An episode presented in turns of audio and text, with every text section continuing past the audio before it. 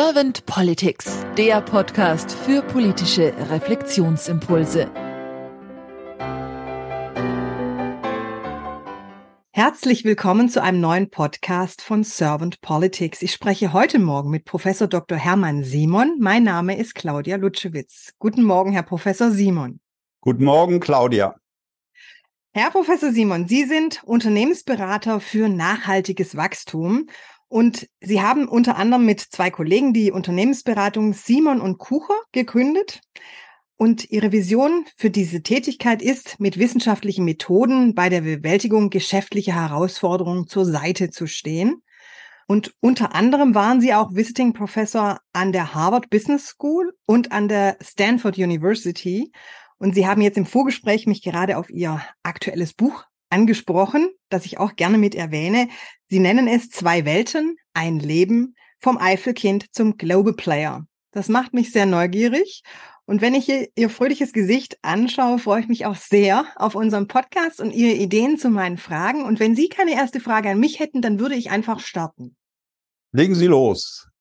Herr Professor Simon, wenn Sie an die Aufgabe von Politik denken und sich das mal so durch das Hirn wandern lassen, was ist für Sie die Aufgabe von Politik?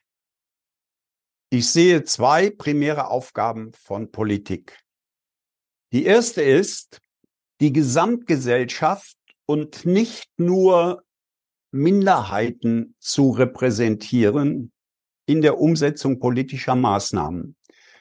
Und äh, das ist natürlich in der Demokratie eine Herausforderung, weil äh, in der Regel keine Partei mehr die absolute Mehrheit bekommt und äh, Parteien mit weniger Anteilen vertreten sind, die natürlich versuchen, ihre Interessen durchzusetzen. Aber eine Regierung, wie auch immer sie aus, aus Koalitionspartnern zusammengesetzt ist, muss die Interessen der Gesamtgesellschaft vertreten. Das halte ich für ganz entscheidend. Und im Moment sage ich mal, sehe ich das nicht unbedingt. Die zweite entscheidende Aufgabe ist, für eine möglichst gute Zukunft zu sorgen. Und das ist natürlich in einem demokratischen System mit vierjähriger Wahlzeit und Amtszeit der Abgeordneten eine große Herausforderung. Denn es liegt ja nahe, dass jeder relativ kurzfristig denkt und äh, nicht äh, daran denkt, was in 10 oder 20 Jahren passiert. Und da haben wir im Moment auch einen Knackpunkt. Ich will das mal konkretisieren am Beispiel Infrastruktur. Die Infrastruktur, die wir heute haben, ist über Jahrzehnte entstanden aufgrund der damals gegebenen Bedingungen. Preise von Energie, äh, Verkehrssituation. Und äh, da haben wir meines Erachtens fundamentalen Konflikt äh, an zwei Beispielen illustriert. Früher waren Arbeit und Wohnung zusammen. Es war die Fabrik da, drumherum die Wohnungen der Arbeiter und der Fabrikant hatte seine Villa auch ganz in der Nähe. Die Arbeiter konnten zu Fuß zur Fabrik oder mit dem Fahrrad zur Fabrik gelangen. Dann wollten wir die Fabriken aus den Städten heraus haben, haben sie in entfernte Gewer Gewerbegebiete äh, positioniert. Und das bedeutet, die Leute müssen von der Arbeit zur Wohnung und umgekehrt fahren. Das hat das Auto ermöglicht. Jetzt kann ich nicht, äh, wie es beispielsweise derzeit in Bonn geschieht, sagen, wir beseitigen hunderte von Arbeitsplätzen in Wohngebieten in der Stadt, weil das faktisch auf ein Autoverbot rausläuft und damit quasi auf ein Berufsverbot. Äh, in Bonn ist zum Beispiel Haribo in die Eifel gezogen, 30 Kilometer entfernt. Da kommen sie mit keinem öffentlichen Verkehrsmittel hin. Diese Struktur ist entstanden. Das Gleiche gilt für die Heizung. Über Jahre war es am besten, mit Öl und Gas zu heizen. Darauf ist die gesamte Gebäudeinfrastruktur ausgerichtet. Das kann ich nicht mit Gewalt in einem Jahr umdrehen. Ich müsste also eine viel langfristigere Perspektive haben und sagen, wir geben euch Leitlinien für 10 oder 20 Jahre vor und dann könnt ihr euch anpassen. Also nochmal zusammenfassen. Die Gesamtgesellschaft repräsentieren ist die erste Aufgabe der Politik und der Regierung. Und zweitens, für eine gute Zukunft zu sorgen. Das heißt, langfristiger zu planen und nicht kurzfristige Gewaltmaßnahmen durchzusetzen. Mhm. Sie haben jetzt auch die Legislaturperiode schon mal angesprochen, also mit diesen vier Jahren und dass dadurch dieser Zeitdruck, glaube ich, bei den Politikern, so vermute ich es, einfach entsteht, zu meinen, dass sie in vier Jahren etwas bewältigen müssen oder etwas erreichen müssen. Wie nehmen Sie denn sonst noch die Politik wahr momentan? Derzeit nehme ich die Politik als äh, ziemlich chaotisch wahr, was das Hin und Her eingeht, die Uneinigkeit auch zwischen der äh, Koalition. Umgekehrt muss ich aber sagen, dass die Politik sich als handlungsfähig erweist, wenn wirklich Not am Mann ist. Im Herbst vergangenen Jahres hatten wir alle große Angst, äh, dass der Strom im Winter ausfällt, wir keine Heizung haben. Das ist nicht passiert. Also das hat die Regierung gut gemanagt. Äh, wir waren in der Lage, einen äh, Gasterminal in, in sieben Monaten hinzustellen, was sonst sieben Jahre gekostet hätte. Also wenn Not am Mann ist, ist sie aktions- und handlungsfähig. Inhaltlich ist aber, wie eben schon am Beispiel Verkehr und Heizung illustriert, vieles fragwürdig. Und äh, da habe ich zwei Anmerkungen. Das eine ist, diese Probleme, etwa das Problem der Energieversorgung, allein wenn ich an die Verteilung der Elektrizität denke, das sind so ungefähr die komplexesten Probleme, die man sich in der Infrastruktur vorstellen kann. Und äh, wenn ich dann unsere Politiker sehe, oft sehr unerfahren, oft Studienabbrecher, dann frage ich mich, wo ist die Kompetenz, diese Probleme zu lösen? Und das gilt auch für die Ministerialbürokratie zu weiten Teilen.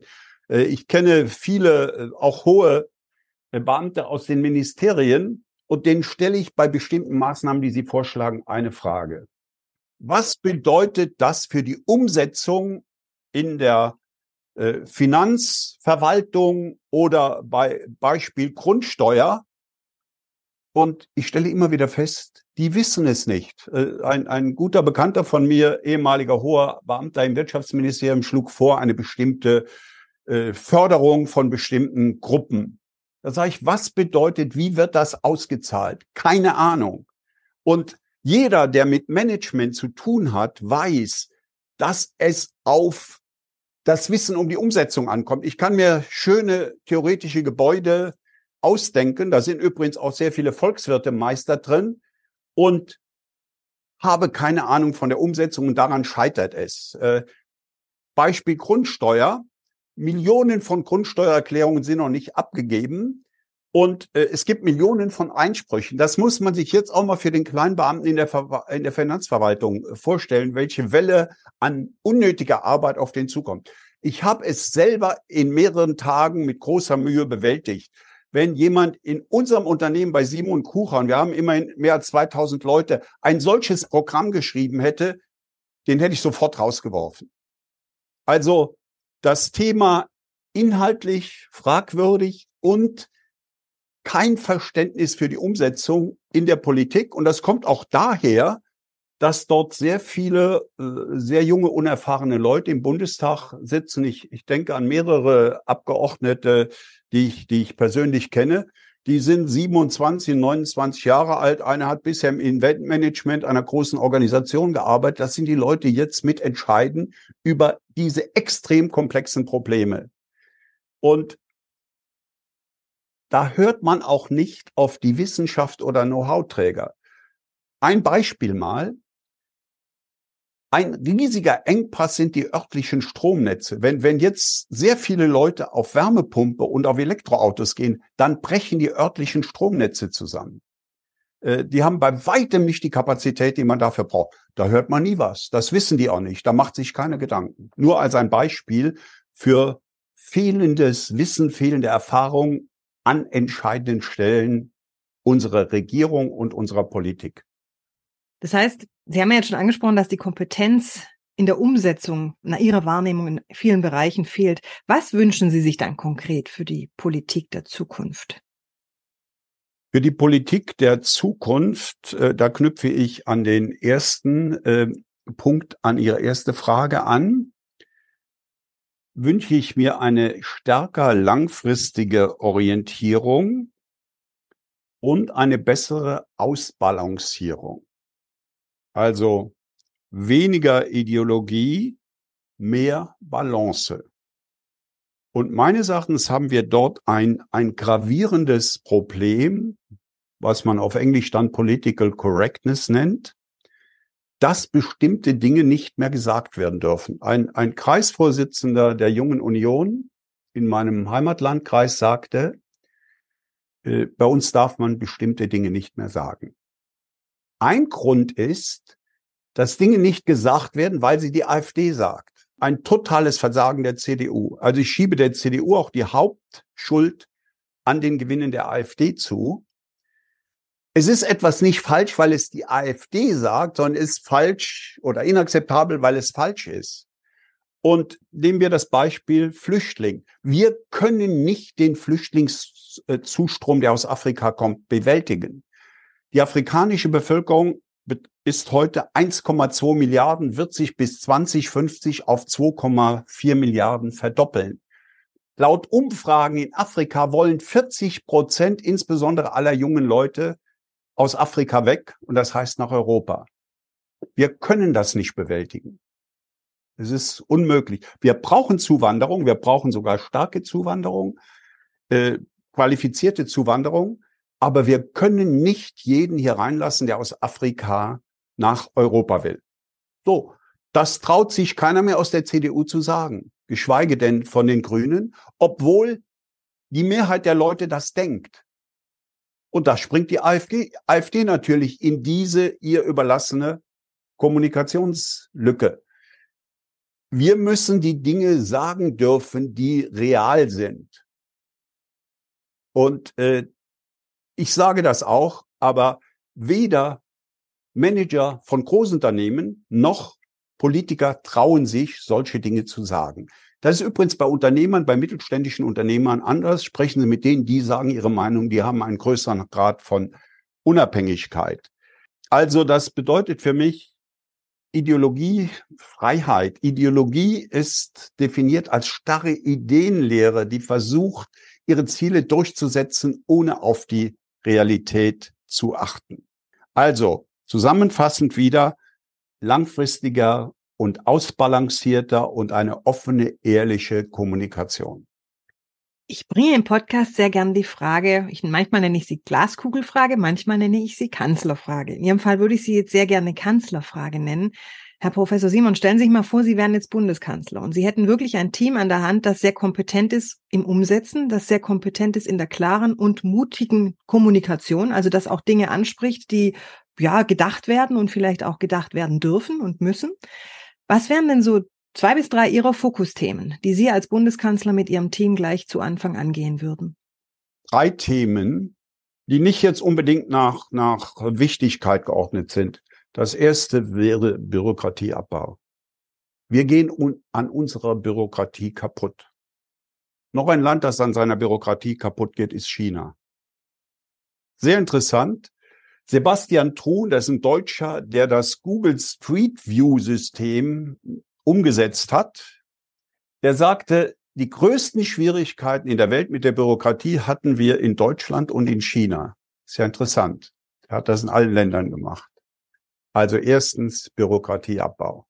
Zweitens ein Thema, für das der Bundeskanzler nicht so direkt zuständig ist, das aber extrem wichtig ist, das ist Bildung.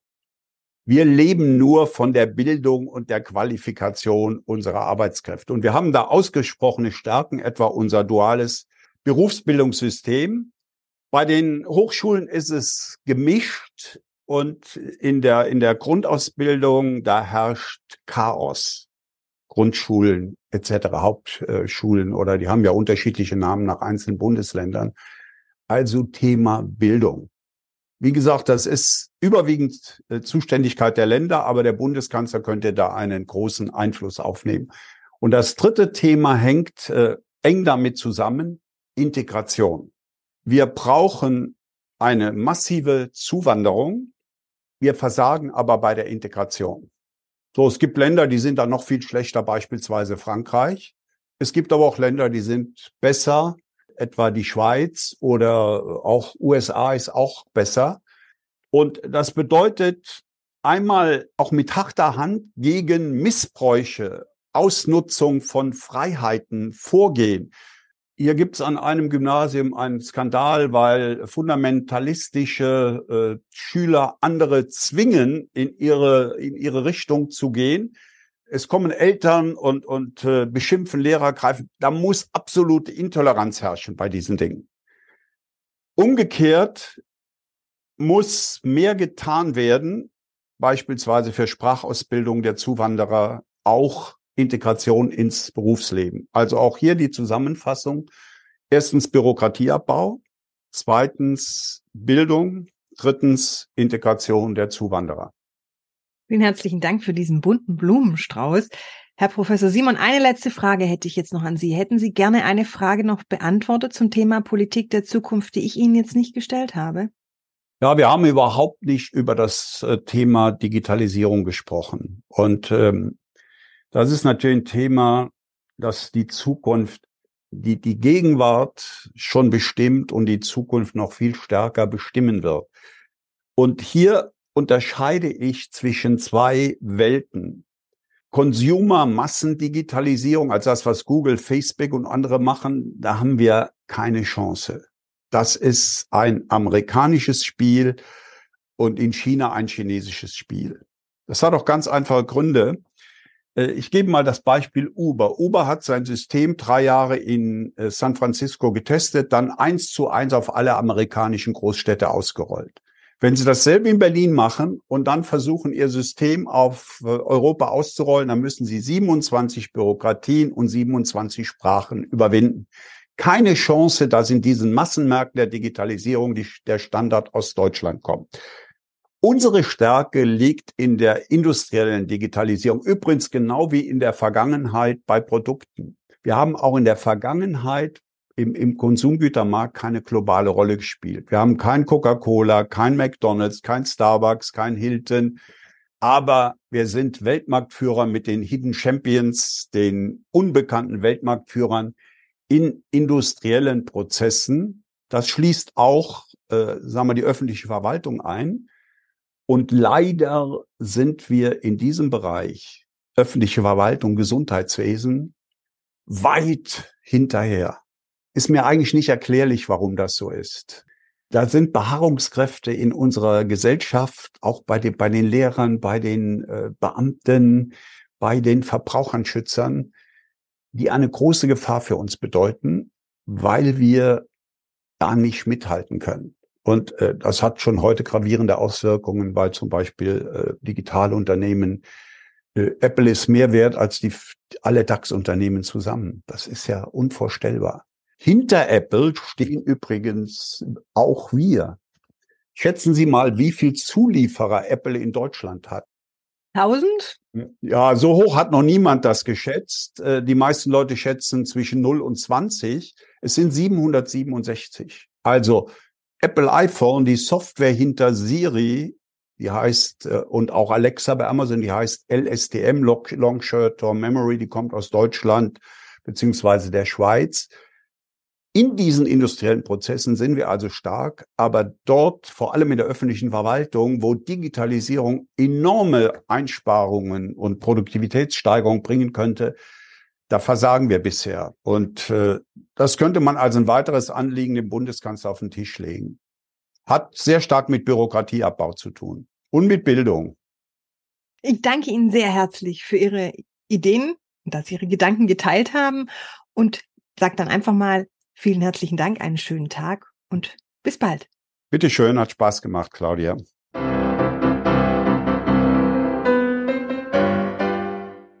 Servant Politics gibt's auf Spotify, Apple Podcasts und überall, wo es Podcasts gibt. Abonniert uns gerne und hinterlasst uns eine Bewertung. Servant Politics, der Podcast für politische Reflexionsimpulse.